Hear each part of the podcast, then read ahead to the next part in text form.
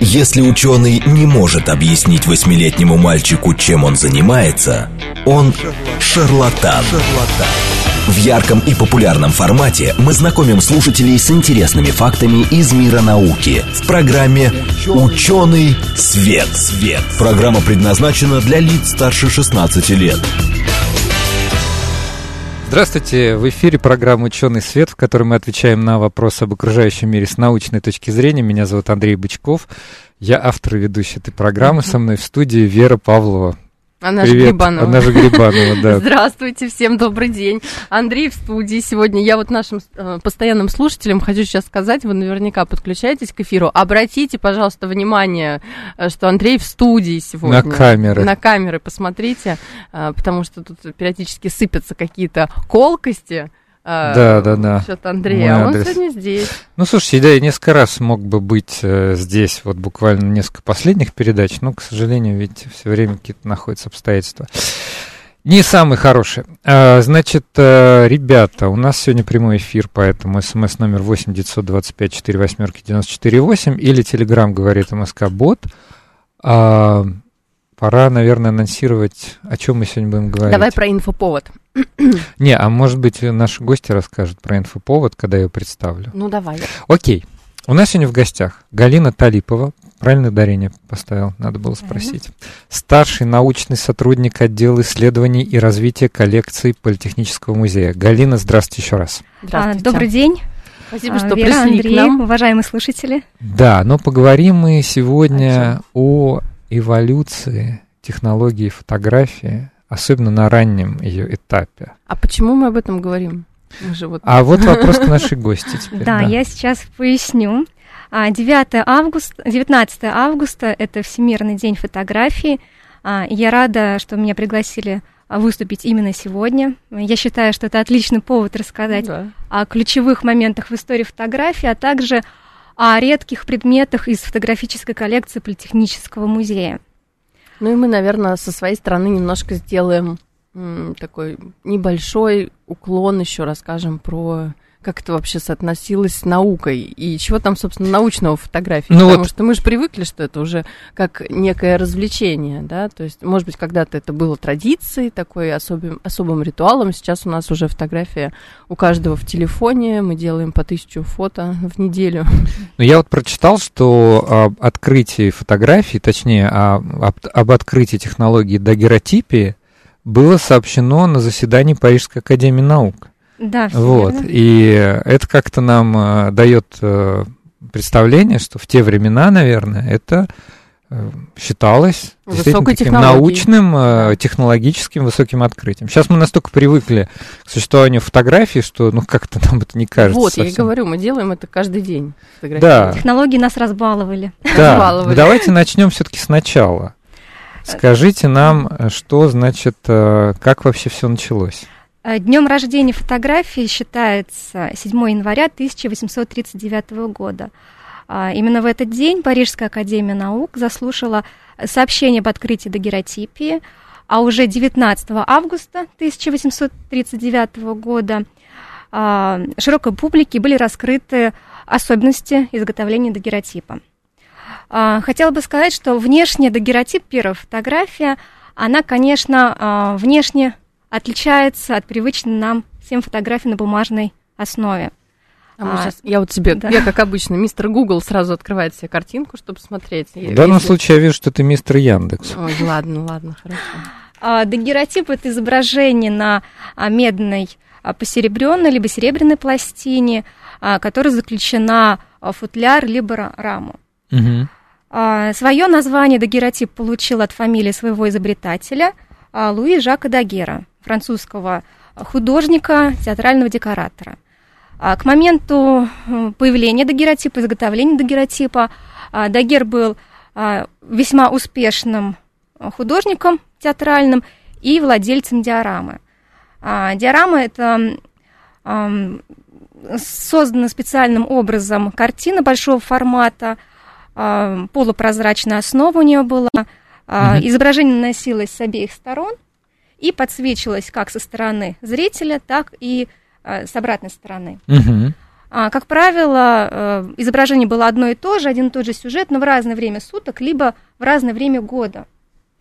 А, вот эти световые эффекты сопровождались э, различными звуками, а, мог играть оркестр, а, могли запускать каких-то животных. Галина, ну, да. простите, это вот прям те же самые диорамы, которые мы сейчас можем где-то увидеть в музеях, или это нечто mm. другое? Мне кажется, чуть-чуть сложнее, потому что в наших диорамах нет такой сложной системы подсветки с обеих сторон. Мы видим а, просто ну, картину, да, она может быть немножко а, на изогнутой поверхности, да, mm-hmm. с какими-то дополнительными предметами, а, но...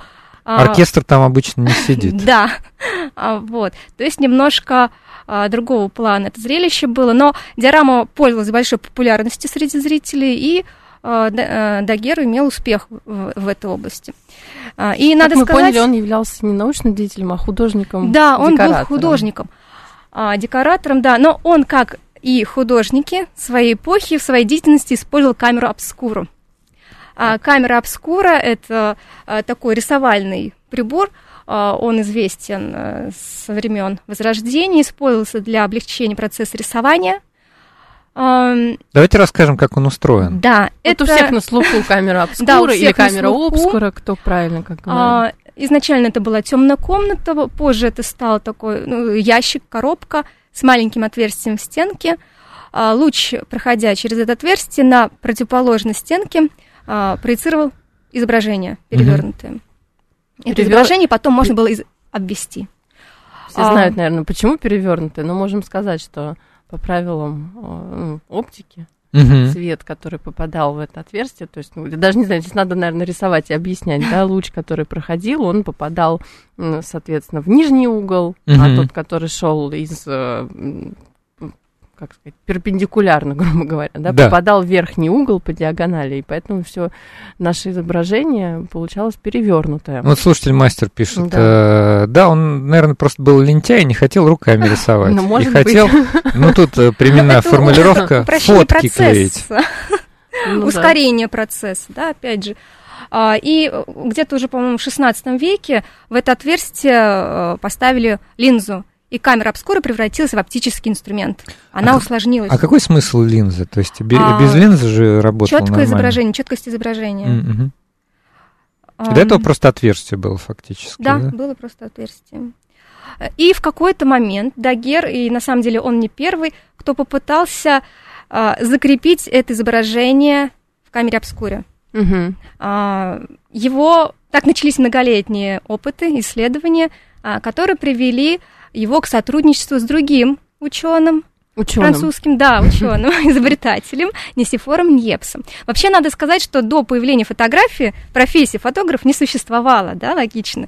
И первые фотографы это а, ученые, а, биологи, химики, а, либо художники, либо граверы. То есть те, те кто, кто уже, в принципе, работали с изображением, и в этом случае они искали применение фотографии, там, не знаю, для тиражирования изображения, для не знаю, распространения изображений, для упрощения процесса. Вот, но а, Нисифор Ньепс, он также искал светочувствительные вещества, но он немножко работал в другом направлении, а, и а, в конце концов он остановился на светочувствительности асфальта или битума. Угу. А, это вещество на самом деле уже использовалось граверами, а, потому что битум или асфальт, а, он а, не поддается травлению угу. вот этими химическими жид, э, жидкостями. Угу. Вот, то есть с помощью то есть битумом пользовались граверы. А я так понимаю, была технология сейчас как-то гелио, гелио... гелиография. Гелиография. Да, гелиография. Ньепс а, является изобретателем этой а, а, техники. А, на самом деле это больше техника по изготовлению клише, с которого идет потом отпечаток. Я еще, насколько понимаю, проблема вот этой гелиографии в том, что выдержка должна быть просто огромная, да. чтобы на этом битуме что-то появилось 8 часов. А понятно, что за такое время Представляете, мы бы сейчас сложно фотографию одну делали. Сложно даже здание сделать нормально, потому что тень меняется. А уж движущийся объект это просто невозможно. На первой удачной э, пластинки, где изображен вид из окна, как раз вот, э, вот эта проблема, когда здание освещается с, с двух, сторон. сторон да. просто как бы доказательство, что экспозиция действительно была долгой. Понятно. То есть солнце было сначала да. с одной стороны, в течение дня оно переходило, у нас получалось с двух сторон освещенный а, объект, такое изображение. А вот, кстати, между прочим, тут читаю немного про а, биографию Ньепса. А, вот он умер а, вообще в бедности, потому что все свои деньги тратил на исследования. Да, у него был брат. Настоящий ученый. Да, у него был брат, и они а, постоянно над чем-то работали. Но почему-то все их эти разработки не имели успеха. Угу. А вот. И Нисифор Ньепс, он а, эм, чуть-чуть вернусь назад, Дагер и Нисифор их познакомили общие знакомые это оптики Шевалье, потому что Шевалье... Тоже знакомая фамилия оптики, нам всем. Да, э, фамилия известная. У этих оптиков э, и Ниепс, и Дагер заказывали камеру обскуру. Угу камеру обскуру. Это все происходит во Франции, правильно? Кстати, да, ну, в разных кстати вот наш слушатель Максим Баринов нас поправляет. Говорит, так. линза в первую очередь увеличивает световой поток, а уже потом дает лучшее качество. Наверное, вы знаете, Максим, вы правы, потому что я так думаю, что функция линзы в том, что она собирает да, большое количество ну, лучей. Ну, вот, да? да, и получается, что их просто больше, и а, лучше, наверное, происходит фокусировка. Больше как бы больше облучения, да, происходит. Усиливает вот это... цветовой поток, да? Да. Спасибо, Максим. Да, да не, ну мы просто... Ну, рассуждаем. Да, да, да. Мы сегодня будем по поводу вот еще химии, может быть, э, углубляться. Тоже, да, углубляться чуть-чуть. Да, простите, что перебил. Вот. И Ньепс и Дагер заключили договор на 10 лет о совместной работе. Они вели переписку, они жили в разных городах. И самое интересное, а, чтобы посторонние не узнали, об их успехах, они в свою переписку шифровали. Вот, был у них шифр, э, и... Его кто-нибудь разгадал потом? Да. По... Но потом Есть. уже, да? То есть не, да, не современники их разгадали. К сожалению, Ниепс умер в, 33, в 1833 году, и Дагер продолжил свои исследования самостоятельно. Угу. К счастью, в 1939 году ему удалось а, открыть дагеротипию, Говорят, кстати, там какая-то была конкуренция, что на самом деле ему повезло в каком-то смысле. Или, может быть, да, я, что-то, что-то я путаю. немножко об этом скажу ага, дальше. Хорошо. Сейчас я хотела бы рассказать о самом процессе изготовления дагеротипа. Да, Давай. конечно. Он да, состоял из нескольких этапов. А, серебряную или медную посеребренную пластину тщательнейшим образом полировали до зеркального блеска. А затем пластину обрабатывали парами йода, чтобы сделать ее светочувствительной. На поверхности образовался а, слой йодистого серебра. Угу. Угу. После этого пластину устанавливали фотоаппарат и экспонировали. А, таким образом получалось скрытое изображение. А мы как химики такие, угу, угу. так, едит серебра. Угу. Скрытое изображение проявляли парами ртути, затем промывали пластину водой и закрепляли изображение гипосульфитом. Угу. Существует легенда о том, как а, Дагер открыл а, вот это проявляющее вещество ртуть. Угу. Как-то раз он положил пластину, экспонированную, но без изображения, да, но не, скрытое изображение было, в шкаф с химикатами. Через угу. какое-то время он достал пластину, обнаружил там изображение. Понятно. Не очень у него были надежные склянки, а я вот если думаю, ртуть летела. Да, да, я вот думаю вообще, то есть это вы просто представьте себе, человек дома занимается исследованиями, и у него вот так вот стоят химикаты в шкафу. То есть он пластинку на кухне отполировал, поставил в шкаф, где у него реагенты стоят. Не, он не отполировал, он отполировал, потом от, отснял да, ее. Отснял, да. потом поставил потом да. поставил. Ну, и он начал систематически убирать э, химические элементы, которые в шкафу химикаты О. лежат, и пытался понять, что же э, вы э, проявило изображение. И в конце концов он обнаружил капли ртути, которые остались от разбитого термометра. Вот. Таким образом он открыл вещество, которое проявляло скрытое изображение. Давайте разбираться. Вообще это интересно, да, как это все происходит. Вот. И интересно сам, сам, конечно, процесс открытия и Видите, мы сейчас к ртути, у нас есть такая ртутофобия. Ртутофобия есть, Вот, да. ну, я, я, конечно, нашим, да, нашим слушателям говорю, что это не на пустом месте основано, что, безусловно, ртуть – это опасный металл, а, опасен он тем, что он в жидком состоянии все-таки испаряется, вот, эти пары не, не полезны, э, для человека, и поэтому, конечно, если вы с ртутью имеете дело, там разбили градусник, то откройте любой сайт, на сайте МЧС, например, дана очень подробная инструкция, как, как с этим работать. Но люди в XIX веке пренебрегали техникой безопасности, хотя я знаю, что потом для, про, для проявки дагеротипов были уже какие-то специальные камеры, что они уже догадывались, что с ртутью работать не так безопасно. Да, специальные ящички, в специальные которых помещалась ящики. Э, чаша да, давайте попробуем с химией разобраться. О, Вера Давай. уже открыла. А, что, нет, зачем ты, зачем ты говоришь тем, что я открыла? Я просто А мне просто видно. Да. Смотрите, я сначала посмотрела, ну, вообще, как у нас, что собой представляет едит серебра ну, в природе. Да. Не в природе, а скорее в химической лаборатории. То есть все мы помним качественные реакции а, вообще в курсе неорганической химии, едит серебра. Это желтый порошок. Да, это жел... ну, такой желтоватый. Желтоватый, пробирки белый. действительно желтые. То есть все мы помним эти качественные реакции. А если мы говорим вообще о солях серебра, галогенидах, также мы можем получить и хлорид серебра, он будет такой более ну, молочного какого-то цвета, и бромид серебра. Угу. А, слушай, может, бромид желтый? Может, ядит? Э, ну, мне кажется, вот я сейчас тоже э, едит, вот я вижу, ну, в порошке он желтый, бромид можно посмотреть, наверное, он такой тоже будет грязного цвета. То есть, иными словами, вот если вспомнить слова Галины, она сказала, значит, сначала полирует. Да. Полирует, наверное, для чего? Во-первых, для получения, наверное, все-таки такой поверхности гладенькой, чтобы при экспонировании никаких искажений не было. А во-вторых, наверное, все-таки, ну, хотя серебро, в общем, такой достаточно металл-то инертный, там, угу. но на воздухе, на воздухе, наверняка ну, летит с, э, сероводород где-то есть. Серебро ведь с годами темнеет, правильно? Все Допустим, мы это знаем, да. Вот, наверное, они хотели получить идеально очищенную от разных возможных соединений серебра поверхность, а после этого по, покрывали, да, я даже не знаю, вот интересно, как они, наверное, просто рядом с йодом. Йод же тоже летит. Да. Вот, или с бромом, да, правильно. А дальше, э, чтобы увеличить светочувствительность, э, была дополнительная обработка парами брома. Ну там смесь, Нет. скорее всего, была. И, ага.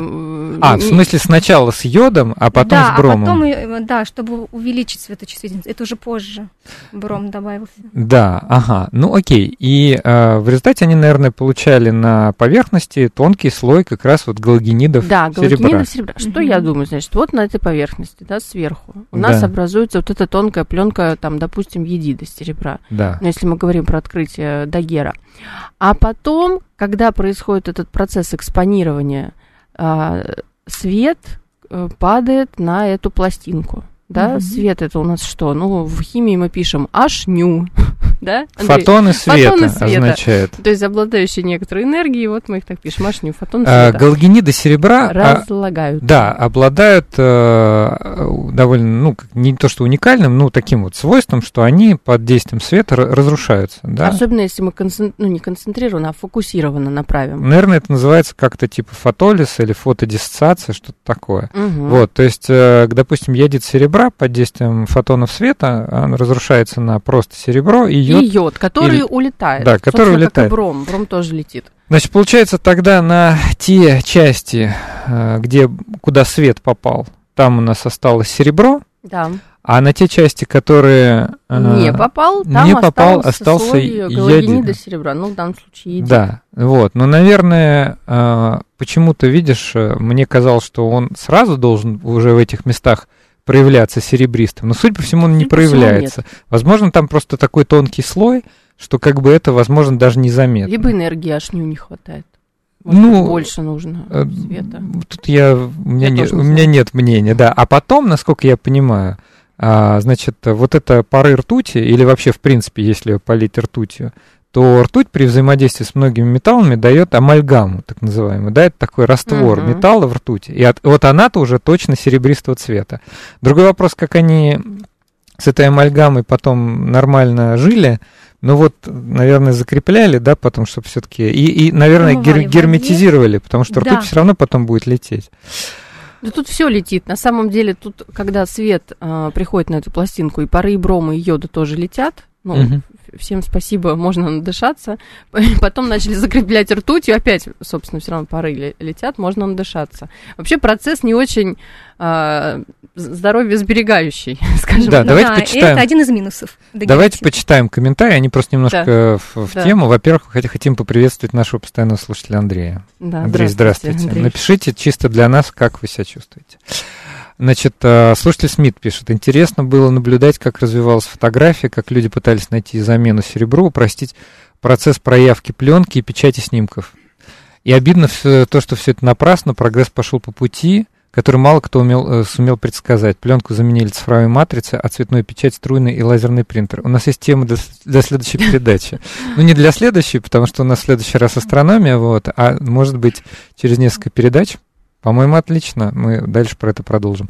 Слушатель мастер пишет, а некрологи этих ученых в газете начинались с фраз «скоропостижно скончался» или после долгой и продолжительной болезни. Интересно, наверное, правда да. ли это? Ну, мы не эксперты по некрологам. Окей, так, с химией мы, кажется, разобрались более-менее, да? А... Давайте дальше. Да, давайте дальше. Как шел прогресс? А, хотела бы рассказать немножко о, о том, что, ну, как долго длилась экспозиция. Да. Потому скажите. что сначала с появлением дагеротипа они, она, эта техника использовалась для а, съемки пейзажей натюрмортов. Угу. А, потому что первые дагеротипы требовали выдержки от 15 до 30 минут при ярком солнечном свете а, уже в 1841 году от 20 секунд до 90 секунд, угу. а, а в 1842 году до 10 секунд. 10 секунд, ну это уже да. нормально. В принципе, да, можно и выдержать. Портрет самом... можно сделать. На самом деле, очень многие, кто видит впервые дагеротип, удивляются выражением лиц портретируемых. Они угу. очень серьезные, не улыбаются. А на самом деле это связано с тем, что люди концентрировались на том, чтобы не двигаться, не шевелиться и не испортить кадр им приходилось долго сидеть э, в одной позе. Вроде 10 секунд, но оказывается, это тоже не так легко. А, неподвижности она добивалась различными а, приспособлениями. А, был придуман такой гол, а, головодержатель. Класс. Да, они напоминают какие-то орудия пытки. А, были такие съемные головодержатели, которые ставились на стулья, они фиксировали голову. А, были напольные для съемки в полный рост. А, в качестве точки опоры использовалась а, бутафорская мебель, различные полуколонны в кадре, да, часто мы видим а, различные столики. А на самом деле там кожаные ремни и металлические фиксаторы. Практически, да. Вот существовали детские головодержатели э, с маленькими такими сидушками. Во время съемки детей точкой опорой э, часто служили мамы либо няни, но их закрывали тканью, угу. чтобы не видно да, было. не видно было. Э, вот, то есть э, добивались различными способами неподвижности угу. портретируемого. Вообще интересно, конечно, это очень интересно. Я вижу, что это целая процедура. Надо выбрать день, забронировать дату. А, а не дай бог ты заболеешь в эту дату, а фотограф уже пришел. А еще э, фотографические ателье находились, как правило, на самых верхних этажах со стеклянными крышами. Нужно было много а чтобы света. освещение было. Да. Э, и на самом деле это было и тяжело и подняться, и потом сидеть под палящим солнцем. Э, ну, то есть некоторые люди вспоминают процесс съемки как пытку. Вот. Было такое, ну, это в самом начале, конечно. А вот. Дальше я хотела Еще обратить внимание. Пытку. Да, дальше хотела обратить ваше внимание на оформление дагеротипов. А, на самом деле фотография на момент своего а, появления это такое новое молодое направление, и оно в своих традициях опиралось на живопись. Угу. Это казалось, касалось и композиции кадра, как а, фотограф а, сажал модель перед камерой, да, как, какую позу принимал портретируемый. Также это э, касалось и оформления готовых дагеротипов. А, их оформление было похоже на оформление миниатюр живописных таких портретов. Ага, а... хорошо. Э, слушайте, вот эм, вынужден прерывать нашу гостью, да, потому что у нас сейчас будет перерыв на новости. Вот, э, но мы обязательно продолжим про дагеротипы, и, и вы, вы обязательно нам расскажете, хранятся, сохранились ли до наших времен дагеротипы, где их можно посмотреть, потому что это жутко интересно. Обычные фотографии, пожалуйста, где угодно. У нас в гостях Галина Талипова, старший научный сотрудник отдела исследований и развития, э, и развития коллекции Политехнического музея. А говорим мы сегодня об истории эволюции технологий фотографии.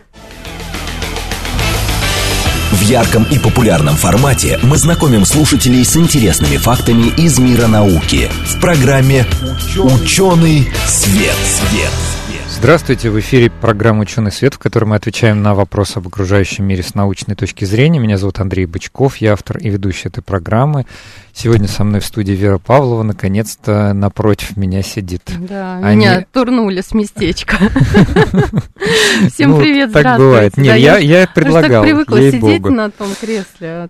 А Хорошо, мы сегодня в прямом эфире. Андрей, очень рад за вас. Скажем просто пару слов. Да, очень хорошо. Просто у нас между, между собой разговор. Значит, э, у нас сегодня в гостях Галина Талипова, старший научный сотрудник отдела исследований и развития коллекции Политехнического музея. Говорим мы сегодня о, сегодня о самом э, начальном этапе появления фотографий, когда было э, заявление э, значит, как это правильно-то сказать, господи, да, в Парижской э, Академии наук. наук, да, в 1837 году, э, правильно? Нет, в 1939 году, значит, было сделано заявление, причем э, это же не Дагер сделал, а это сделал Нет. его кол- не коллега, а какой-то французский знакомый ученый, астроном Араго. Да, вот. вот. Видите? Ну, видимо, все-таки тут важна была а, репутация человека, который делал доклад. Да. Ярого это был ученый. И его, видите, его пригласили, его, его допустили. Ну, потому что, да, если бы Дагер пришел, ну, художник, ну, там, ну, театральный художник, декоратор. Внимание. Да. Art да. and Science, пожалуйста. Нет, сейчас это уже к этому нормально относится, а тогда в те годы... Хотя, видите, и науки ну, тогда ты тоже были. попробуй, ты говоришь так. ты говоришь, сейчас нормально к этому относится. Ну, ну, давай мы с тобой попробуем вот кого-то, какого-то фотографа сейчас направить э, Академию наук. Пусть вот, значит, вот, вот, значит, повезло, э, что повезло, Даггер нашел. И, кстати, я слышал, что было э, одновременно несколько совершено открытий прям в те же годы. И просто Даггеру, ну не то, что повезло, ну как бы э, просто вот он был один, один из первых, но не единственный. Да, в истории фотографии суще- существует такое интересное явление, что сразу несколько людей из разных стран – открыли способ а, фиксирования изображения в камере обскуре. А, эти способы различались а, друг от друга и материалами, и инструментами. И это удивительно. Возможно, потому что общество уже было готово к изобретению фотографии, была какая-то база, были открыты светочувствительные, была открыта светочувствительность солей серебра, активно использовали камеру обскуру, и идея фотографии, она как бы витала в воздухе. И То вот всем хотелось, чтобы уже можно было упростить процесс, да, вот это рисование, да, вот передача Мы сегодня уже упомянули двух людей, да, Дагер, Нисифор Ньепс, а сейчас а, будет третий человек, это английский ученый, опять же ученый, а, Генри Фокс Тальбот. Угу. После того, как в январе 1839 года было объявлено об изобретении дагеротипии, он объявил а, о своих фотогенических картинках, рисунках. А, это такие плоские изображения, полученные с помощью контактной печати на, на листе бумаги, пропитанной раствором нитрата или хлорида серебра.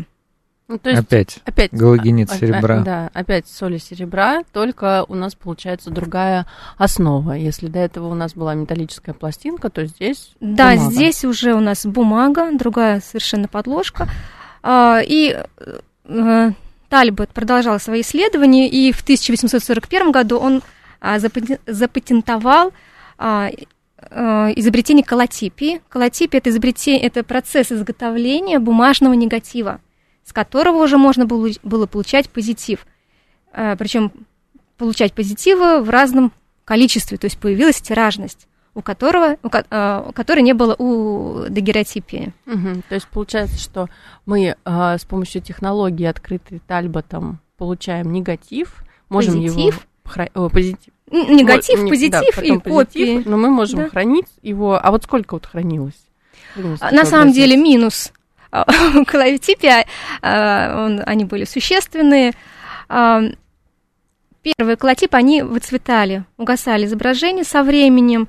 Сейчас колотипы есть в разной сохранности. Есть э, довольно-таки четкие, есть э, угасающие, мы можем только угадать, что изображено, грубо говоря, какие-то пятна. А восстановить их нельзя? То есть, например, пропустить через какой-нибудь э, аппарат, там, рентгеновский, например, тот же самый? Да, восстанавливают. Э, можно восстановить изображение. Э, но это такие, знаете, проекты больше электронные. Угу. Ну, то есть, видимо, сканирование, какая-то обработка изображения идет. Вот. Но на самом деле да, у колотипа были свои недостатки. Э, это все-таки бумажная подложка. Изображение формировалось в бумажных волокнах, волокнах mm-hmm. бумаги. Поэтому дет- такой детализации, как у дагеротипа, у колотипа не было. Вот, mm-hmm. у нее был а что, что значит э, детализация? Там, то есть, как бы мельче были Четко детали были видны. Угу. Нет расплывчатых пятен. Вот я, я бы, кстати, вообще поговорил о детализации дагеротипов, потому что, говорят, у них было несколько удивительных особенностей. Во-первых, э, вот я читал, не знаю, Галина, подтвердите, не подтвердите, что говорят, что дагеротип под действием разного освещения, там сбоку, там, если его как-то покрутить, он мог восприниматься и как негатив, и как позитив. То есть там вообще такая э, совсем не похожая на современную фотографию картинка – что вот такое удивительное свойство. Это правда? Да, это правда. Поверхность дагеротипа, она зеркальная. А, во-первых, а, а, когда смотришь на геротип, на дагеротип, видишь себя. То есть нужно еще поймать такой угол, чтобы ты не отражался, а было видно только изображение. При этом дагеротип, в зависимости от угла зрения, может восприниматься как позитив, так и как негатив. Интересно. Вот так вот. Да, очень интересно. Нас Значит, учат, а, а вы держали в руках э, такие вещи? Да, конечно. У нас в коллекции э, Политехнического музея есть э, несколько дагеротипов э, разной сохранности, разного качества. Э, есть первые дагеротипы, у которых э, не такая хорошая полировка и видны, грубо говоря, полосы на пластине. Да? Есть а, превосходно выполнены дагеротипы, есть подкрашенные дагеротипы, раскрашенные, есть стереоскопический дагеротип. Есть ли современные дагеротипы? А, современные дагеротипы, они существуют. У нас в коллекции, к сожалению, нет, но я мечтаю, что он у нас когда-нибудь появится. Есть а, современный фотограф-баллон, угу. дагеротипист. Современный? На самом, да. На самом деле, современных дагеротипистов, наверное, во всем мире штук 10. Это Круто. очень сложный процесс. Я была у него на выставке, я с ним лично знакома и мечтаю, что когда-нибудь у нас в коллекции появятся дагеротипы современные. Вот, наш коллега Евгений интересуется, дорого ли это сейчас. И более того, я бы присоединился к этому вопросу и спросил, а вот, э, ну, понятно, что э, если это абсолютно такой эксклюзивный продукт, там 10 дагеротипистов, но все-таки, ну, как это, это возможно сделать? Да, это возможно, конечно, сделать, но надо сказать, что они сами ко всему этому приходят. То есть это довольно-таки долгий процесс было. Понять, как правильно полировать пластину. Угу. А, То есть это какое-то авторское еще авторская Потому что вот рука. вроде бы, да, а, Дагер изобрел дагеротип. А были выпущены э, различные брошюры с описанием процесса. Но, как показывает практика, когда ты следуешь вот этим описаниям строгим, у тебя мало что получается. Слушайте, если сейчас попробовать, вот я говорю на своем личном да? опыте, просто вот вы сейчас возьмете инструкцию из интернета и попробуйте проявить обычную аналоговую пленку, и потом проявить обычную фотографию, вот там вот в ванночке, да, да, теосульфат натрия, то у вас получится... Да, а еще перед этим надо выбрать экспозицию, диафрагму на аналоговом фотоаппарате, то получится, скорее всего, очень некрасиво. Или может вообще ничего не получиться. А дагеротип еще в 500 раз более сложная технология, потому что там ртуть, там эм, несколько этапов, и там вот эта полировка. Я читал, что полировка осуществлялась в три этапа. Три разных э, грубости материала использовалось. Ну, То есть какая-то шерсть. Это не только наверное, шлифовка сначала, грубая какая-то. Ну да, то есть сначала уже... что-то погрубее, потом да, все потом тоньше и тоньше. И, кажется, использовал сажа в качестве абразива. Тоже непонятно, почему сажа. Мне кажется, достаточно грубый абразив. Но, может быть, они эмпирическим путем. Нет, Но мы когда-то делали, кстати, передачу про абразивные материалы, да? Угу, Помнишь? Было назад. у нас такое. И мне кажется, что если сейчас смотреть по количеству абразивных материалов, можно просто больше количества подобрать, купить, это в большем, ну, как бы доступе есть.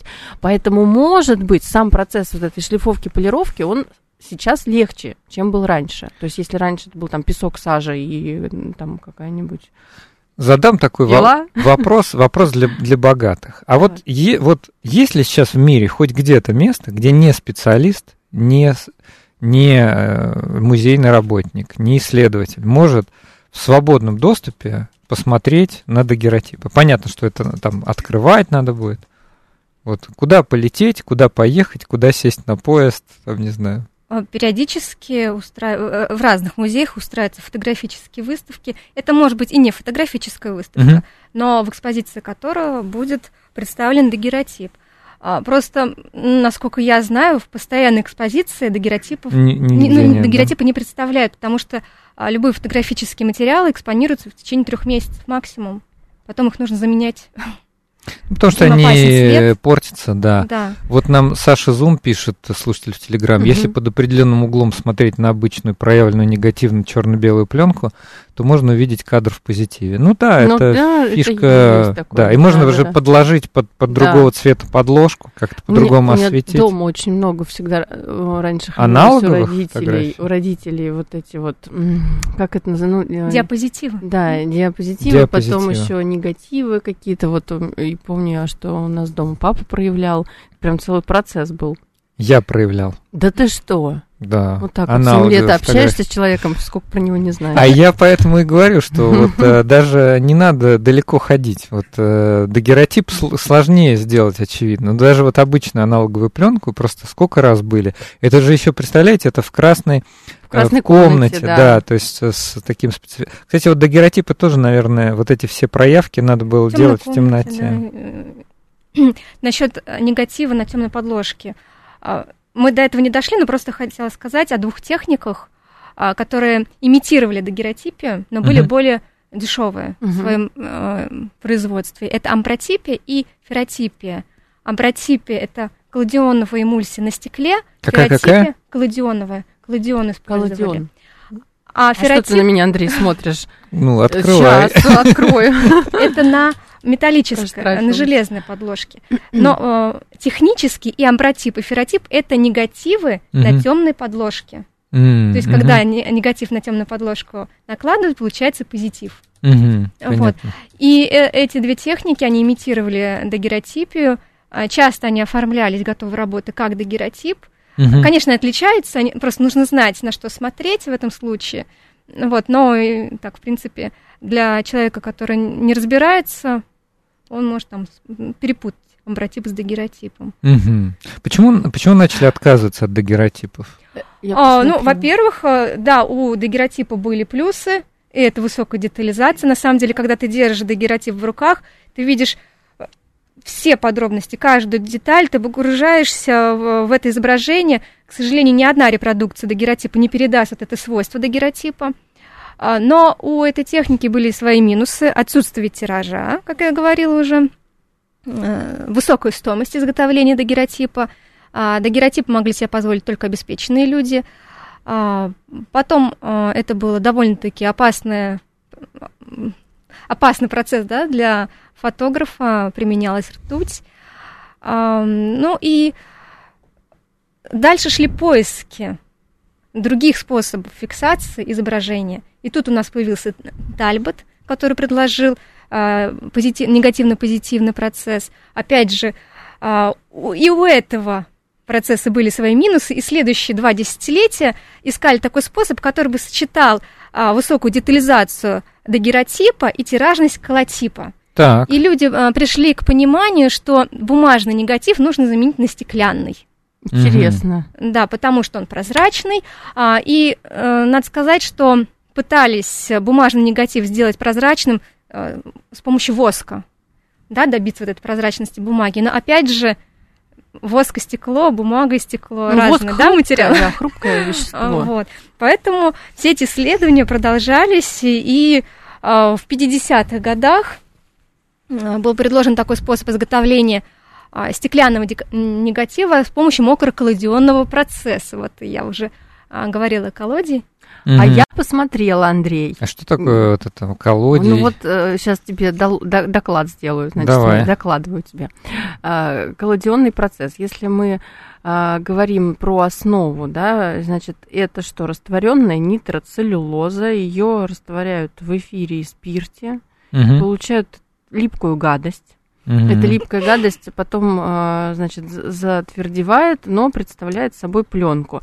Дальше вот тут написано, что а, так, колодий, ну, это назва, назвали колодий, это получило распространение в медицине, видимо, вот в качестве жидкого пластыря, но я так понимаю, что Затягивала царапин, раны, да, да. Так а разве вот та пленка, которая на целлюлозную подложку или на какую-то производилась уже в 20 веке, это вот не колодионный процесс или это уже что-то так другое? это и есть э, колодионный процесс. Нет, там уже ну? желатин. А, а хорошо. Ну, и есть вот сухой и мокрый, угу. я так понимаю. Ну, есть мокрый колодионный, да.